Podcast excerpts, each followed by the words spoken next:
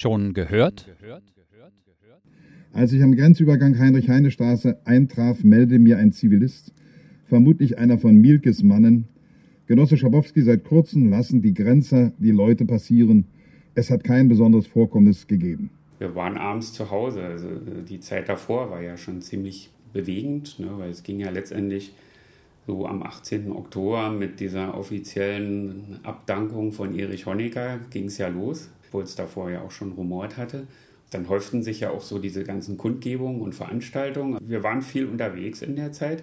Aber jetzt konkret am 9. November dann eben gar nicht, was vielleicht auch damit zu tun hatte, dass das ja auch überhaupt nicht zu erwarten war. Ja, man hat es dann mitbekommen aus dem, aus dem Fernsehen eigentlich.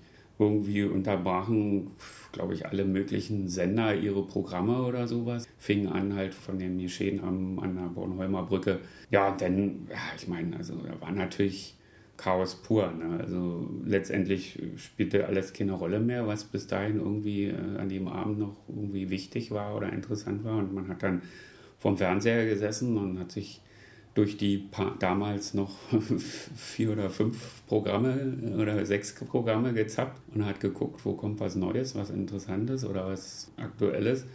Es war nicht so einfach, das so einzuordnen. Ne? Ja, und, und man hat dann schon das verfolgt, wie es im Fernsehen da ablief und wie die Leute dann da so mehr und mehr dann halt im Westteil aufgetaucht sind. Und äh, es soll ja auch ein paar sogar gegeben haben, ey, wir gehen jetzt mal in den Osten, das muss ja dann auch gehen, ja, irgendwie so auf Kneipentour oder weiß der Teufel. Also richtig begriffen hat man es dann, glaube ich, auch erst am nächsten Tag. Bin auf Arbeit gegangen und da hast du den ganzen Tag nichts anderes gemacht, als darüber diskutiert und, und, und, und Radio gehört und vom Gefühl her, also die, dieser, dieser Euphorie konnte man sich nicht entziehen. Ne? Aber ähm, hat natürlich auch so ein bisschen Angst gehabt. Also ich sag mal so, ich war schon in dem Sinne Ossi, dass, dass ich eigentlich zu dem Start schon gestanden habe. Man hatte also sehr viel Hoffnung, dass diese Wende auch noch zu, zu einer äh, Form der DDR führen könnte, die also mehr diesen sogenannten Idealen entsprochen hätte. Ja, also die war noch da, die Hoffnung. Aber man hat dann also natürlich auch schon äh, Sorge gehabt, dass, dass das also auch sich ganz anders entwickeln könnte, auch wenn das natürlich erst später dann richtig ersichtlich wurde. Also sag mal spätestens dann im Dezember, wo dann die Kohlreise da stattgefunden hat und dann auch im Januar, wo man also immer mehr gemerkt hat, die Stimmung kippt immer mehr um und, und jetzt geht es gar nicht mehr um, um irgendwelche Erneuerungen, sondern ja, jetzt ist eigentlich nur noch Chaosbewältigung. Ne? Na, wir sind dann am Samstag, also am 11. sind wir dann mal nach West-Berlin gefahren. Janowitzbrücke, da war ja dann der U-Bahn, der, der U-Bahnhof wurde kurzfristig auch zugänglich gemacht.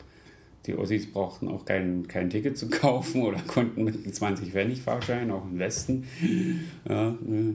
ja, dann sind wir, glaube ich, irgendwo zum Kudamm gefahren und erstmal irgendwie Begrüßungsgeld abgeholt und dann irgendwo ein bisschen darum geguckt und ich habe so als wissenschaftlicher Assistent in der Fachhochschule gearbeitet und es gewann also ziemlich schnell der, der Tenor und die Meinung, die Oberhand, dass, dass sich die Ingenieurhochschule wieder als Fachhochschule definieren will, was dann automatisch bedeutet hätte, dass, äh, dass Lehre im Vordergrund steht und Forschung in den Hintergrund äh, rückt. Und damit war irgendwo, sagen wir mal so, für, für so Angestellte wie mich äh, absehbar, dass das also keine Zukunft haben wird.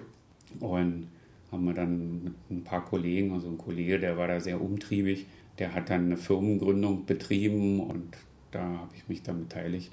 Da haben wir dann sozusagen die Veränderungen ja auch mitgestaltet, ne? weil wir dann selber gesagt haben, wir werden jetzt nicht warten und hier sitzen bleiben, bis man uns äh, den Stuhl vor die Tür stellt oder sagt, das ist jetzt alles ganz anders und ihr macht jetzt das und das und nicht mehr das, und so, sondern wir haben eigentlich dann vorher schon die Initiative ergriffen. Dadurch, dass man immer so unter so einer Glocke lebte, lebte man ja auch sehr zusammengedrängt und sehr viel miteinander. Das hat man dann im Nachhinein, äh, ist, ist das schon aufgefallen, dass da viel verloren gegangen ist, also viel auch gemeinsame Unternehmungen mit, mit Freunden oder so, weil sich viele natürlich auseinandergelebt haben durch die Zeit.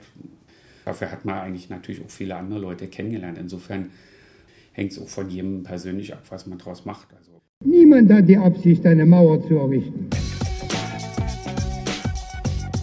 Sie hörten eine Produktion der Werkstatt für Audiobeiträge. Mehr Infos unter www.audiobeiträge.de